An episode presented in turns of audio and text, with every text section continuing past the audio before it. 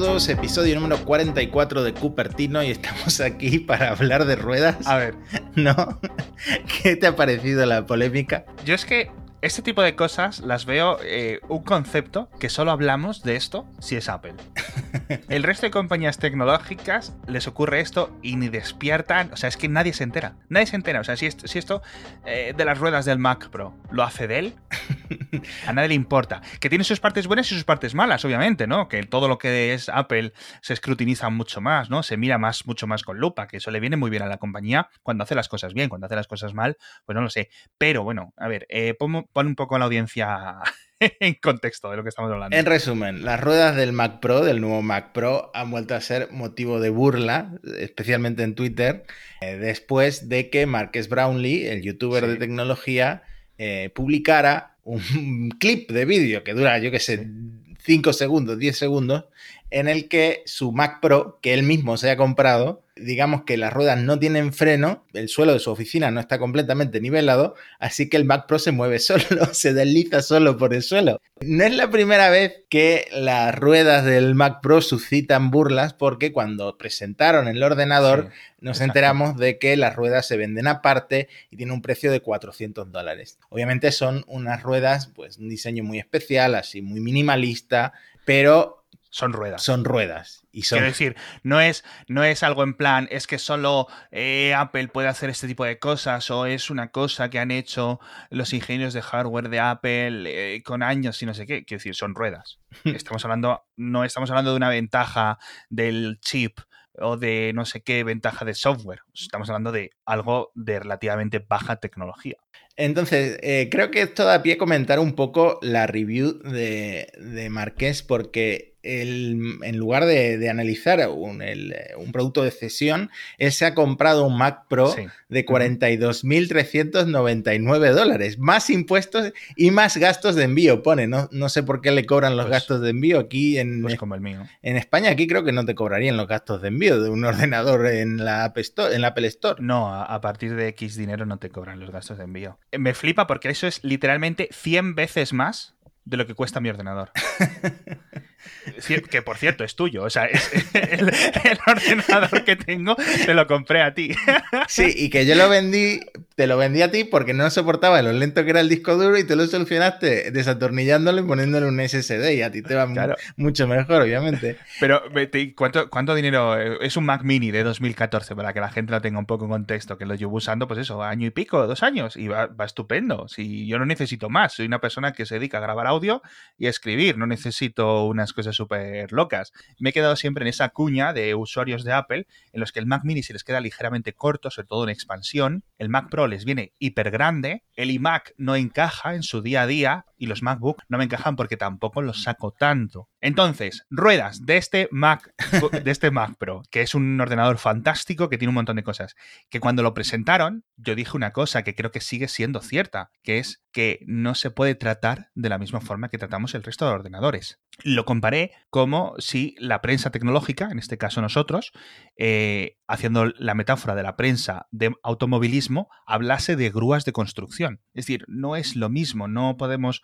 eh, mencionar las cosas de igual a igual. Esto es una cosa, yo diría que incluso industrial, ¿vale? El Mac Pro. Con lo cual, este tipo de comparaciones de que si es más rápido, es más lento, es que es algo tan ajeno a la computación personal de la calle, ¿no? De usuarios de oficina, de usuarios en su casa, que yo creo que hay que recordar que existe esta distancia.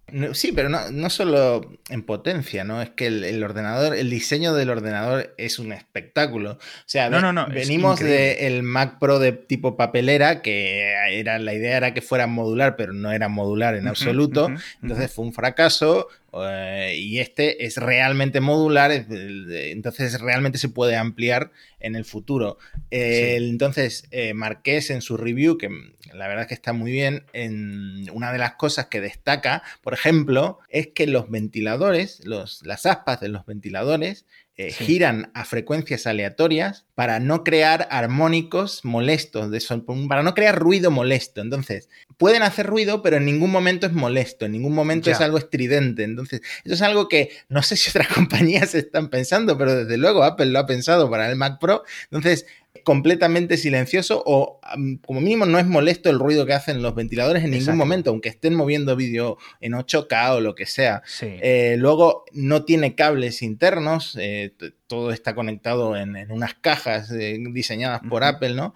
dentro de las cajas pues ya te encuentras la RAM PCI o la gráfica PCI, tiene varias gráficas, ¿no? Y la tarjeta aceleradora de, Apple, la Afterburner, que también es una cosa única en, este tipo de ordenadores. Entonces, Marqués, pues en su, conclusión es, este es un ordenador único. Es, eh, en cierta forma, el Tesla, él es muy fan de Tesla, ¿no? El Tesla de, eh, los ordenadores. Eh, es una cosa por la que pagas porque no existe otra cosa igual. Entonces, le vale a él la pena 42.399 dólares porque él edita vídeo que ha grabado en 4K al resto pues tendrá que valorarlo, pero desde luego es un ordenador que siempre va a llamar la atención por su precio. Sí, no, y el tema de las ruedas es que es, clarísimo, porque es una cosa que da mucho de hablar, es una cosa eh, muy llamativa, igual que el soporte del monitor que sacó Apple, ¿no? Del, nuevo monitor este súper profesional.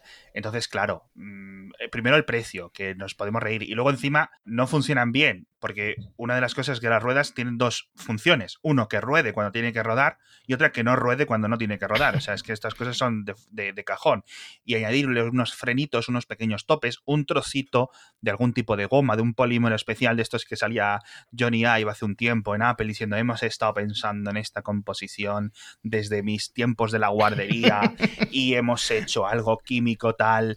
Bueno, ¿no? Ese tipo de cosas, ¿no? Como cuando sacaron las fundas de un montón de cosas que dices tú, vale mucho dinero, pero está chulo, ¿no? Hmm. Y a ver, yo no sé si como un suelo de una oficina no está nivelado. yo, creo que simplemente es que es tienen tan poco rozamiento que incluso una mini, mini descompensación en, en un suelo, eh, más que en el suelo del edificio, en la colocación de lo que es el suelo de esa, de esa oficina, ¿no? Las, no sé si es parqué o son azulejos, etcétera, es esa descompensación en la que se mueve el este, pero no es como si se fuera a salir a órbita el. No, mi pregunta inicial sería: ¿para qué quieres rueda en un ordenador de sobremesa? O sea, eh, se pues supone. Pues pero las, ruedas en los ordenadores de sobremesa, tío, de toda la vida. Pero vamos a ver, si tú estás trabajando, por ejemplo, en Pixar, Pixar compra varios de estos ordenadores, no va a comprar uno para compartirlo entre varios, entre varios mesas. Y luego, eh, si quieres moverlo de una mesa a otra, ocasionalmente lo levantas, ¿no? Con, las asitas. Eso es por un tema. A ver, yo los, los tienes aquí debajo, en donde tu rodilla, donde estás trabajando, y los sacas para conectarles cosas y, para desconectarles cosas. Bueno. No sé, o sea, yo lo veo útil. Yo no las. Yo, no compraría el Mac Pro, pero tampoco si compraría, a lo mejor no lo compro. Si lo tienes encima de tu escritorio, no le pones las ruedas, porque no lo vas a mover de ahí. Si lo tienes en el suelo, sí, claro. Y la mayor parte. Es que llevamos 10 minutos hablando de la rueda, no me lo puedo creer. en una moqueta, esas ruedas no se mueven. Ya está. O sea, ya está, solucionado, ¿vale? Y yo creo que Apple, donde ha hecho todas estas pruebas, ha sido en este tipo de, superficies. Una superficie moquetada ¿vale? Y ya está, no, le daría más eh, eso. Y si no, pues te compras otras ruedas de terceras eh, empresas y, ya está. Pero vamos, que, es, cierto que es muy llamativo este tema y, teníamos que hablar algo, no sé si 10 minutos, pero teníamos, teníamos que comentarlo. En fin, noticias rápidas también, eh, un poco fuera de hardware. Steve Jobs hubiera cumplido 65 años este 24 de febrero pasado, con lo cual, fíjate, qué joven, tío, qué joven. Hmm. Y sobre todo, yo creo que es la gran noticia de la semana. No lo he visto hablar en muchos blogs de, Apple, pero Tim Cook ha conseguido una orden de. ¿Cómo se dice? Una orden de alejamiento contra un señor que se llama Rakesh Sharma, que le estaba eh, dejando mensajes en el buzón de voz de su casa. Que entró en su jardín por la noche a las diez y media de la noche para dejar champán y flores. Madre mía. y que le enviaba mensajes sexuales en Twitter. y que luego otro, otro siguiente día volvió a ir a su, digamos, a su terreno. entiendo que tiene una chalet barra mansión barra cosa, ¿no? En Palo Alto, Tim Cook. Eh, primero, ojo, encontrar el teléfono privado de Tim Cook, que obviamente Tim Cook tiene, eh, digamos, guardaespaldas y protección, eh, equipo de seguridad de Apple, como los grandes ejecutivos de un montón de compañías, tienen seguridad privada constante 24 horas, un montón de personas, etc. Pero, tío, qué locura, ¿no? No, y no sabía que Tim Cook despertaba este tipo de sentimientos, ¿no? Siempre ha sido conocido como el hombre aburrido de las operaciones de Apple y de repente tiene, tiene, este tipo de ídolos, sobre todo sexuales. Locos, Locos hay en todas partes, tío. Locos, locos hay en todas partes. Pero es, una locura. Fíjate que yo cuando, pensaba, eh, Tim Cook detenido tal, y digo, Matías, ¿has, sido? yo no he sido, yo no he sido. Qué locura. A mí nadie me ha dejado flores, tío. ¿Nunca? Ni, flores ni champán. Invito a los fans y fans de, este podcast a, a, Yo qué sé. A veces sí, estoy por la calle y alguien me dice, te he visto tal. Eh, me he cruzado, te he visto no sé dónde, te he visto tal, y yo, ah, qué guay, tal. Y me, alegra mucho porque me hace mucha gracia. Pero, pero sin champán ni flores, macho, a ver qué pasa. Yo ni, ni cesta de Navidad, ni cesta de Navidad tengo, así que... en fin. Otra cosa que quiero comentar súper rápido, eh, California va a obligar a Apple a pagar a los empleados de, las tiendas durante el tiempo que tardan para la revisión de las mochilas, que esto es algo que yo no había asumido que ocurría, o sea, yo nunca me había imaginado que esto podía ocurrir. Cuando los empleados de Apple, de las tiendas de Apple, salen de su turno, ¿vale? Porque obviamente trabajan, es un trabajo de turnos, tienen que esperar un tiempo desde que ellos, digamos, ponen la tarjetita de me voy a mi casa, hasta luego, buenas tardes, ¿no? Buenas noches. y entonces el equipo de seguridad va y les cachea. No sé qué tipo de cacheo, mm, pero les revisará un poco a ver pues qué llevas. Porque obviamente la seguridad en las tiendas de Apple es muy laxa, tienen ese rollo, ¿no? ¿Cuánta gente ha robado en las tiendas de Apple? En plan, entro y me voy, porque no hay puertas y no hay, está todo ahí al, al eso. Pues imagínate los empleados, ¿no? Entonces, y les denunciaron a, o sea, digamos, pusieron este tipo de medida administrativa para que, oye, si estoy aquí saliendo hace 10 minutos, estos 10 minutos me los pagas, que no es que seáis una empresa cutrilla de barrio, ¿no? Que sois la mayor empresa del mundo. Y les han dado la razón, ahora les tienen que pagar, que no es mucho, ¿no? Pero oye, es, el tiempo de los empleados, ¿no? No es por ponerme aquí yo marxista, pero claro. las cosas como son. No, si yo este tipo de demandas colectivas que hacen en Estados Unidos siempre me las tomo a risa, pero bueno, si al final consiguen que les paguen esos 10 minutos, eso aquí no lo conseguiríamos en la vida, yo creo. Es que ese tipo de cosas yo creo que están protegidas por ley, ¿no? Y ya está, no hay ningún tipo de problema. No sé si aquí los empleados de Apple están en algún tipo de sindicato, pero este tipo de cosas, tío, es que clama al cielo. Es un poco como, no piensas en ello, pero cuando lo ves, como ha llegado esto a las noticias, dices, qué raro. Pero bueno, en fin, vamos a centrarnos en algo que le interesa a la audiencia, porque entre ruedas y mochilas llevamos un rato. Justo cuando acabamos de grabar el episodio pasado, eh, Apple, eh, yo creo que como a las horas, emitió un comunicado informando el segundo profit warning el segundo aviso sobre los ingresos de que obviamente las cosas del coronavirus, especialmente en China, estaban yendo bastante mal, que tenían problemas con proveedores y que avisaban a los accionistas de que básicamente este trimestre las cosas mm. no van a ir tan bien como ellos habían pensado, ¿no? Entonces digamos, oye, eh, las cifras que os dimos de guidance, de guía, de lo que nosotros pensamos que nuestros estimados que van a ser de ingresos durante este trimestre van a ser mucho menores, que no es algo en lo que Apple esté aislada, sino que estamos viendo que está teniendo un impacto económico a nivel mundial. Lo que pasa que, como comentamos en el episodio anterior, el iPhone sigue siendo la gran vara de medir de la economía mundial. O sea, es algo brutal por su popularidad, por sus ventas, por la cantidad de empresas que trabajan, ¿no? Para construir un iPhone, más allá de las más conocidas, ¿no? Pero bueno, entonces hubo un matacón en bolsa, ahora que está el coronavirus más por toda Europa, más por, por Milán, que por cierto es un gran centro de operaciones europeo de Apple, ¿vale? El segundo después de Dublín, si no me equivoco. Eh, tienen muchísimos empleados en, en Milán, la gente de Apple. Em, está afectando también a las ventas. Ayer leí un informe de, em, de, Crónica Global, no lo he podido comprobar yo, pero decían que se habían acabado los iPhone 11 y 11 Pro, entiendo que el 11 Pro Max también, en las, en las grandes tiendas de Apple en eh, Barcelona y en Madrid, que no había stock. Y que decían los empleados, con los que había hablado la periodista que escribía el artículo, que estaban teniendo problemas de restock de otros tipos de productos, es decir, y todas estas cosas es porque precisamente pasan por Italia, el abastecimiento de las tiendas de España. Hmm. Y entonces yo no he ido a la tienda, pero eh, si vas a la, tienda online y dices recoger en tienda, te dan unas fechas. Normalmente siempre es para el día siguiente, para todo. Y justo de esos modelos te decía para la semana dentro de un tiempo. Que justo en estos meses de enero, febrero, sobre todo febrero-marzo, es cuando menos iPhones se venden a nivel mundial, con lo cual siempre tiene Apple, porque no hay ningún problema. Tú vas y no tienes que estar esperando colas, nada, quiero este iPhone, pum, toma. No te dicen, no, es que este, este espacio no lo tengo, este color no lo tengo, no. Tienen disponibilidad de todo, no es como en Navidad. Y pues no, pues un poco ya empieza a impactar, ¿no? Como comentábamos hmm. el, la semana pasada. Hmm, y en China, aunque abrieran la, reabrieran las tiendas en Pekín, eh, decía Apple en el comunicado que la gente no estaba yendo a las tiendas, que se estaba vendiendo muy poco, que como es lógico, ¿no? Porque está al final el centro de, toda la epidemia. Es súper interesante, y esto lo comento más en el día a día, en el, en el podcast diario, por cómo estamos viendo eh, con un montón de herramientas tecnológicas el impacto en las sociedades. Ahora yo, por ejemplo, cada pocas horas hablo los datos de tráfico global de TomTom. Y TomTom en su página web, por cada ciudad, o al menos de las mayores ciudades de mayores capitales del mundo, que tiene un montón de ciudades de España, un montón de ciudades de China, un montón de ciudades de un montón de países, tiene los datos de, atascos. No, no, no, no, no, no de volumen de tráfico, sino de porcentaje del tráfico que está atascado en ese momento, ¿no? Hmm. Y es muy curioso porque, claro, China, o al menos donde más impacta, ha llevado eh, mes y medio con el tráfico parado. Es decir, no hay atascos porque la gente no sale de su casa. Y solo salen eh, cuando tienen que ir a trabajar, ahora qué tal, pero los fines de semana, que digamos es cuando entiendes que el consumidor, el ciudadano, puede hacer lo que quiera, que no tiene un trabajo al que ir, el tráfico y la congestión ha caído muchísimo más, con lo cual la gente no está saliendo, solo sale al trabajo porque lo obligan, ¿sabes? Más allá de eso, eh, sigue la cosa bastante mal.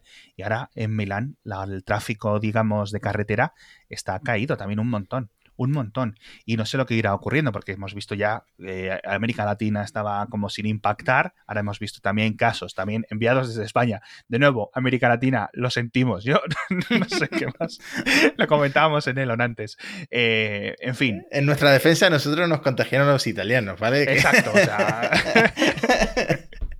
Esta es la bola. Bueno, pero la gran duda ahora es qué va a pasar con el evento de marzo, porque estábamos esperando iPhone, estábamos esperando iPad Pro, estábamos esperando en los MacBook de, 13, que ahora sería de 14 pulgadas, estábamos esperando los nuevos auriculares. Eh, sí, el iPhone barato, los auriculares nuevos eh, cerrados, digamos, de diadema. Estábamos esperando un mogollón de cosas. ¿Qué va a pasar ahora? Claro, porque esto ya en Estados Unidos, donde más casos está viendo, es en California. Las compañías eh, la mayoría de las compañías tecnológicas están en una zona de unos pequeños kilómetros cuadrados y están empezando a cancelarse un montón de conferencias. La conferencia de desarrolladores de Facebook fuera, la Game Developers Conference de videojuegos, más de la industria también fuera. Cosas en California están empezando a cerrar. Eh, un montón de las empresas, eh, especialmente por ejemplo Amazon, está haciendo mucho más de trabajo remoto. las grandes oficinas, el Apple Park, eh, tiene un montón de empleados que pueden trabajar remotamente desde sus casas, este tipo de cosas, bueno, pues no cambian. Ojo, si una compañía yo creo que puede tener a sus empleados remotamente, son estas grandes empresas tecnológicas, con lo cual yo no sé hasta qué punto puede influir, pero sí sé que es algo que puede ser un impacto o que puede tener un impacto. No sé si más grande o más pequeño, pero puede tener un impacto. Si Apple le dice a sus empleados, por favor, no vengáis a la oficina, no queremos que os juntéis los unos con los otros, al menos durante una semana o durante dos semanas o durante el tiempo que sea, porque justo ahora, que empieza marzo, son los meses más jorobados para el desarrollo de sus grandes sistemas operativos. Ese, este, este crunch, este sprint final, ¿no? Entre lo que están haciendo ahora de iOS 13 para pasarlo para convertirlo en iPhone, en iOS 14, por ejemplo, y en la próxima versión de macOS, etcétera, con el objetivo del WWDC de principios de junio. Es decir, tienes marzo, abril, mayo, ¡pum! Ya está. Tienes tres meses. Hmm. ¿Vale? Luego lo pules en verano, luego lo conviertes en una versión final. Pero las alfas tienen que estar en el WWDC todo hiperdocumentado porque lo vas a presentar a los desarrolladores. Y es muchísimo trabajo. Es cuando los empleados, los ingenieros de Apple, echan sábados, echan noches, echan fines de semana enteros trabajando. Hmm. No, pero ahora se está viendo que hacer eventos, o sea, cancelar, por ejemplo, el Mobile World Congress fue un acierto y se está viendo ahora porque se está, está contagiando esto muy rápido y no, va, no va a poder, si todo sigue igual, Apple no va a poder reunir, no solo ya a la, gente, a la, prensa en el evento de marzo, no va a poder reunir a gente de todo el mundo en la WWDC, si sigue todo igual. Eh, Ostras, yo espero que para junio las cosas ya estén más solucionadas, porque si para junio las cosas siguen así de mal, lo que le comentábamos a nuestro oyente en el anterior episodio, nuestro mayor problema no va a ser que no haya un iOS 14 o que no haya una presentación física con empleados, con periodistas, con desarrolladores. Nuestro mayor problema va a ser, mis hijos llevan dos meses sin ir al colegio. ¿No? Eh, mi trabajo me ha despedido porque ha cerrado la fábrica. Este tipo de cosas, ¿no? Ojo, eh, entonces serían impactos más graves. Eh, esto es al futuro, vamos a ir contándolo según vaya ocurriendo, pero por ejemplo, un impacto más real es que eh, una de las fábricas de LG, la de Innotech, en el sur de Corea, que también están teniendo un montón de casos, ha cerrado, ha cerrado un par de días, uno por descontaminación y otro por desinfección de las instalaciones, y son los que hacen los módulos de control de las cámaras del iPhone. Y esto es una cosa que os comentamos en este programa. Imaginaos que el iPhone tiene 500 componentes. Si falla uno, no se puede montar el iPhone. Es así. Entonces, ahora es el sensor de cámaras, que ha sido dos días. Vamos a ver la semana que viene qué otro tipo de sensores son o qué otro tipo de componentes. ¿Sabes a lo que me refiero?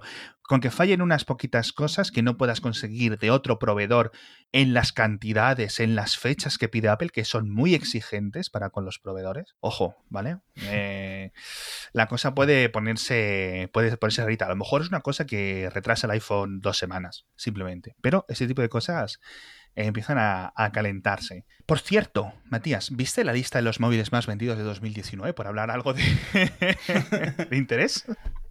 Eh, ¿La viste? en una nota más optimista, pues mm, no, no la vi, pero veo. si te digo cuál fue la. Si te, te pregunto, a ti a los oyentes, ¿cuál fue el teléfono más vendido en 2019? ¿Cuál dices que fue?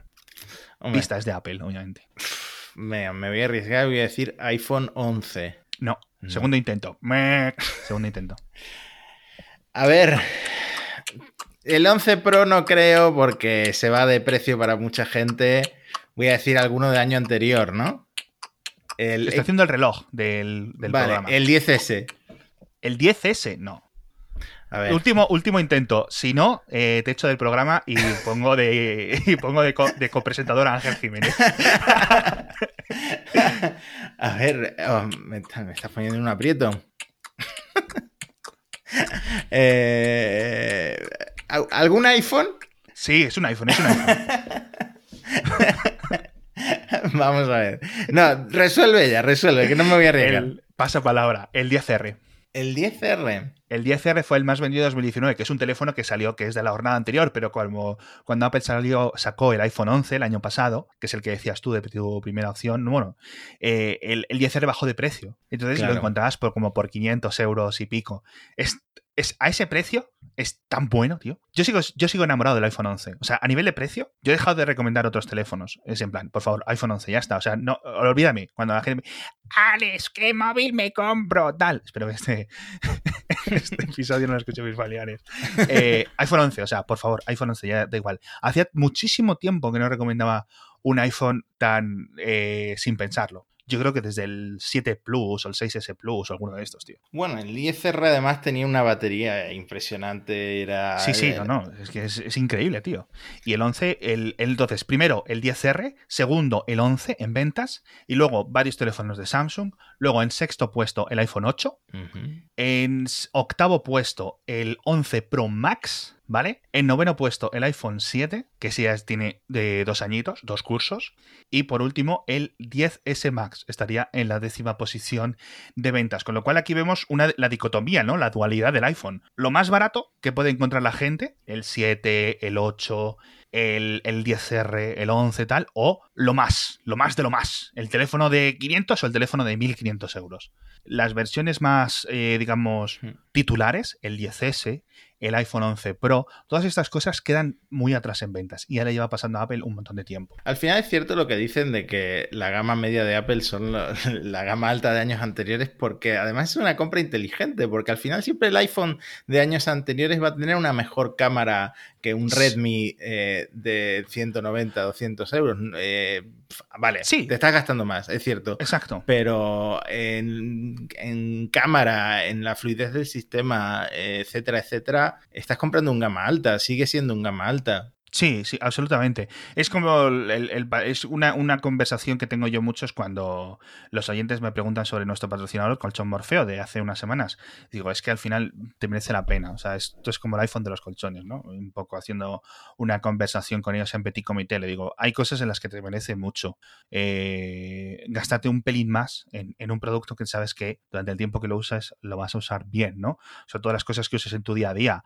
El sofá, el coche, la gasolina que le echas al coche, el monitor del ordenador al que estás mirando horas y horas todos los días, ¿no? Ese tipo de cosas, ¿no? Los vaqueros, eh, los playeros, los el calzado en general, este tipo de cosas que tanto realmente usas, que tanto desgastas, yo creo que hay que gastarse un poquito más. Por eso a mí los iPhones en sentido sí me gusta. Ahora te lo digo teniendo yo un Pixel 3 como dispositivo personal, pero yo porque también tengo mis, mis, mis taras mentales, ¿no? A mí el, Pixel me gusta mucho y, no hay mucho que, que decir. Por cierto, en esta lista, los que no son iPhone, son Samsung, los del principio, y, y Xiaomi. No hay ni un Huawei. Pues no sé si, tendrá que ver el veto. De Hombre, Huawei ha subido mucho en ventas en 2019, pero mm, subió especialmente en China. El problema de Huawei es que tiene una gama de teléfonos muy grande, hmm. con lo cual seguramente, digamos, del top 11 al top 20, ahí sí aparezcan un montón de móviles de Huawei, pero en este top 10, del, del 1 al 10, pues se han quedado solo Samsung y, Xiaomi. Por último, para acabar, quiero hablar contigo una cosa de hardware antes de hablar de los rumores. Y es que eh, he estado probando dos auriculares muy baratos, así rollo AirPods. Es que no sé muy bien cómo. Auriculares eh, Bluetooth inteligentes, no sé cómo, cómo llamar a la categoría. Yo le llamo los AirPods, ¿no? Sí. He estado probando los de Huawei, unos que se llaman FreeBuds Lite y cuestan unos 70 euros. ¿Y te acuerdas que comentábamos el, el, episodio anterior de unos AirPods Lite o AirPods Pro Lite y que decíamos no sabíamos dónde reducir coste? Hmm. Es decir, pues esto ha demostrado, tanto, de, tanto Xiaomi como Huawei han demostrado que hay una categoría, un, un, punto intermedio entre los ciento y pico euros, 150, 170, 180 de los AirPods más básicos, y los Chinopods, estos, eh, iPhone, estos AirPods cutres de, de 5, 10, 20 euros, ¿no? En este precio de 50, 60. Entonces, si Apple puede hacer estos de 50, 60, 70 euros y ponerlo a 99, yo creo que sí tendrían un montón de hueco hmm. en la industria. Porque son muy guays, ¿eh? Funcionan bien, se oyen bien, tienen lo de linear, tienen la conexión rápida de esto cuando hables la cajita, es decir, totalmente inspirados por los AirPods, sin ningún tipo de dudas. Pero cuando un consumidor los ve, va a decir, tengo hmm. los AirPods, tengo esto, esto cuesta 70, esto cuesta 170. La decisión ya está hecha, porque aquí no podemos hablar, es que el sistema operativo, es que no sé qué, es que el ecosistema de aplicaciones, son los auriculares. Sí, no sé si has visto los de Realme, que es una marca de submarca de Oppo que ha llegado a España y acaba de llegar también a, a México. Son clónicos de, los AirPods son idénticos. Es muy difícil de distinguir. Obviamente, luego mano a mano, si los comparas, se, distinguen y el sonido no es tan bueno. Sí, pero la eh, caja, incluso la, cápsula, lo, imita todo, ¿no? Exacto. Y al final han conseguido un precio de, 70 euros. Es lo que busca la gente. La gente. Es cierto que los AirPods de segunda generación ya se encuentran por ahí a 130 euros. Exacto. Hmm. Cosas sí, yo creo que es una mala decisión ir a la tienda de Apple y comprarlos ahora mismo. O sea, porque es, es, un ahorro que te encuentras yendo comprándolos en eBay a vendedores autorizados en eBay directamente o en Amazon, etcétera. Sí. exacto.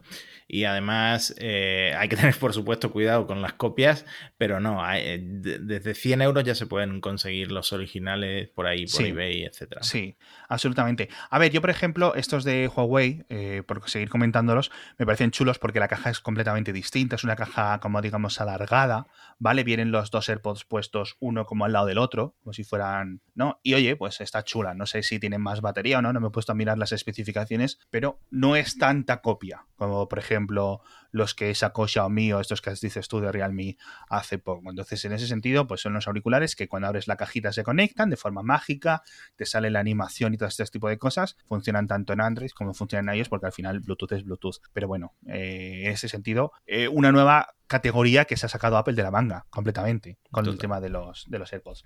Hablamos de rumores. Dale. Hay bastante. Eh, Seguimos, eh, obviamente, con el tema del el, iPhone 9 o el iPhone SE2. Eso lo hemos comentado al principio. No sabemos si va a haber evento o no. Yo entiendo que va a haber evento, aunque sea televisado, ¿no? Eh, con lo cual yo lo doy ya como un 99% de que va a existir. Nos quedan las dudas del precio, etcétera. Pero, pero, nuestro amigo Minchi Kuo ha estado bastante activo estos últimos días hablando de dos productos muy interesantes.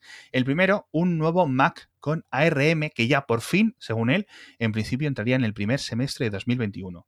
Bueno, te voy a dar unos datos y luego lo comentamos. Serían con una tecnología de 5 nanómetros, obviamente con un procesador diseñado por Apple, el equipo de Israel de Apple de hardware, de desarrollo, etcétera, en 5 nanómetros, una, tecnología de ensamblado de 5 nanómetros que también llegarían para los próximos iPhone y los próximos iPad. Curioso, los 5 nanómetros hemos pasado rapidísimo por, los 7 y mm, bueno, pues que a nivel de hardware hemos visto, perdón, a nivel de software hemos visto como macOS está preparando muy fuerte para este tipo de cosas ARM, eh, un montón de cambios durante los últimos años en el sistema operativo, de compatibilidad, eliminado de retrocompatibilidad, cambios a nuevas cosas, eliminado de 32, eliminado de, de Carbon, todo este tipo de cosas.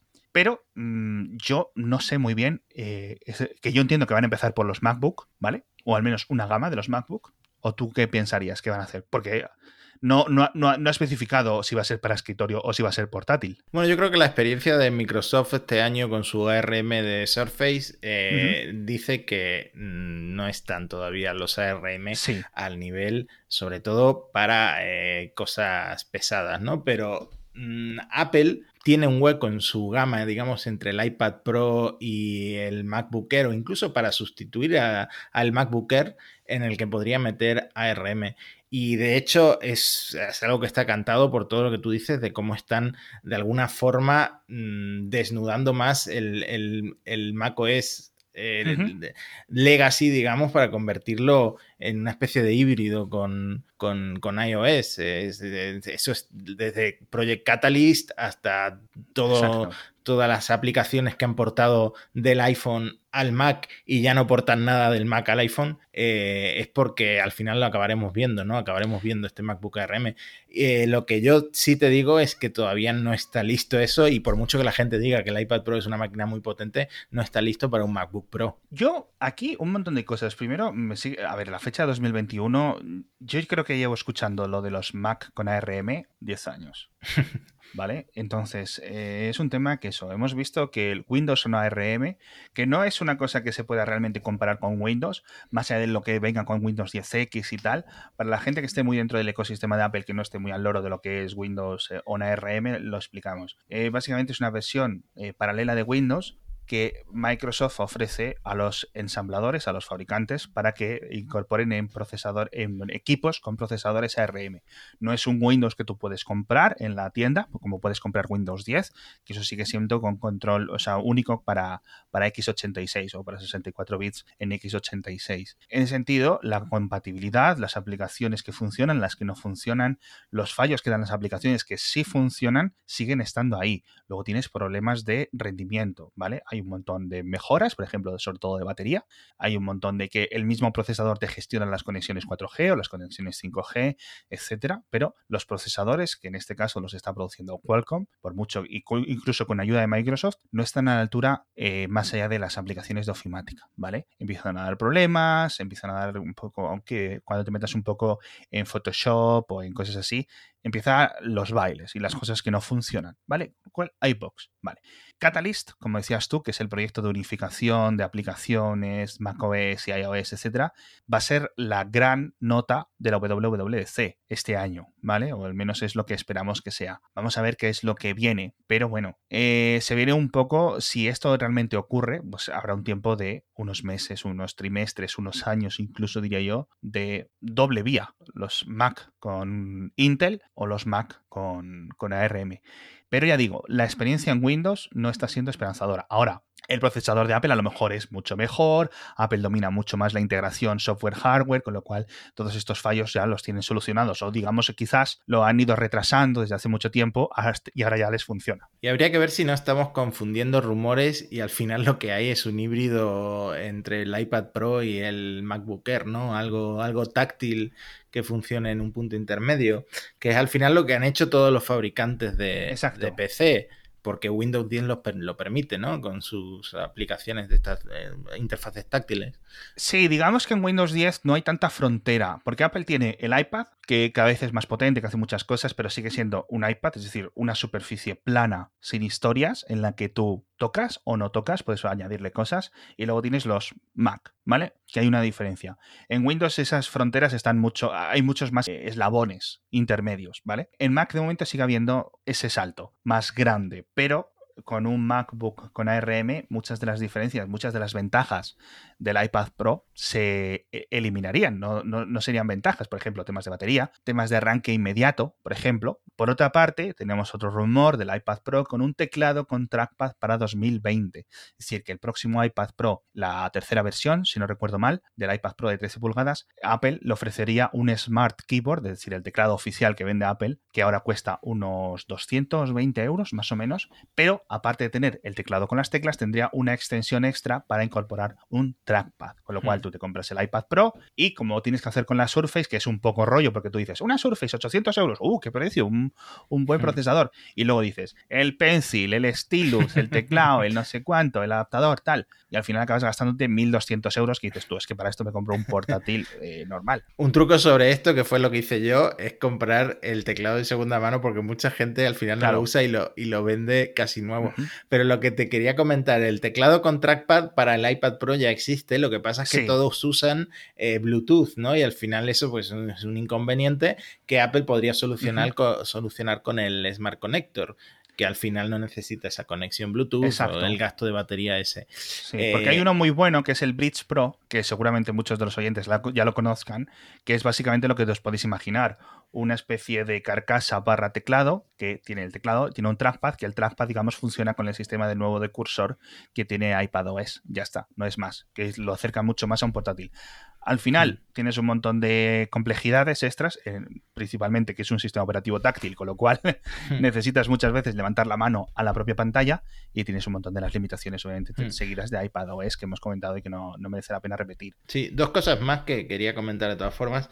Eh, el trackpad no creo que sea con, la, con el mismo cursor que existe ahora. El cursor ese, ese redondo para que tiene un sentido más de accesibilidad que otra cosa. Exacto. Eh, y que es bastante feo y, no sirve. O sea, no es un cursor normal. Y luego, eh, no me acuerdo si fue Federici o fue Phil Schiller o fue alguien eh, que dijo en una de, las, de estas llamadas con inversores que alguien le preguntó qué pasa con esto que dice Gruber, con esto de eh, la, forma fallida en la que está diseñada la multitarea en el iPad Pro, y contestó eh, Federici, creo que fue, que eh, estemos atentos a lo que van a ah, presentar próximamente. Así que no Me había perdido yo eso por completo, tío. No sé si en la WWDC, en fin.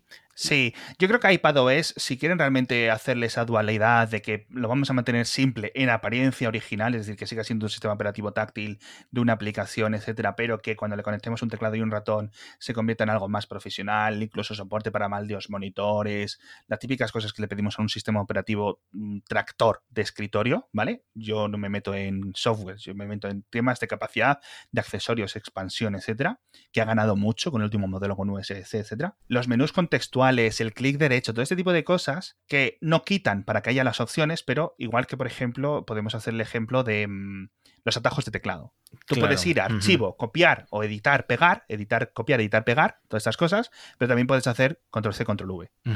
Eso es lo que yo creo que le necesitan mucho más. Más menús contextuales, más doble clic, más cosas ocultas que la gente profesional, la gente un poco más avanzada sepa dónde meterse, ¿no?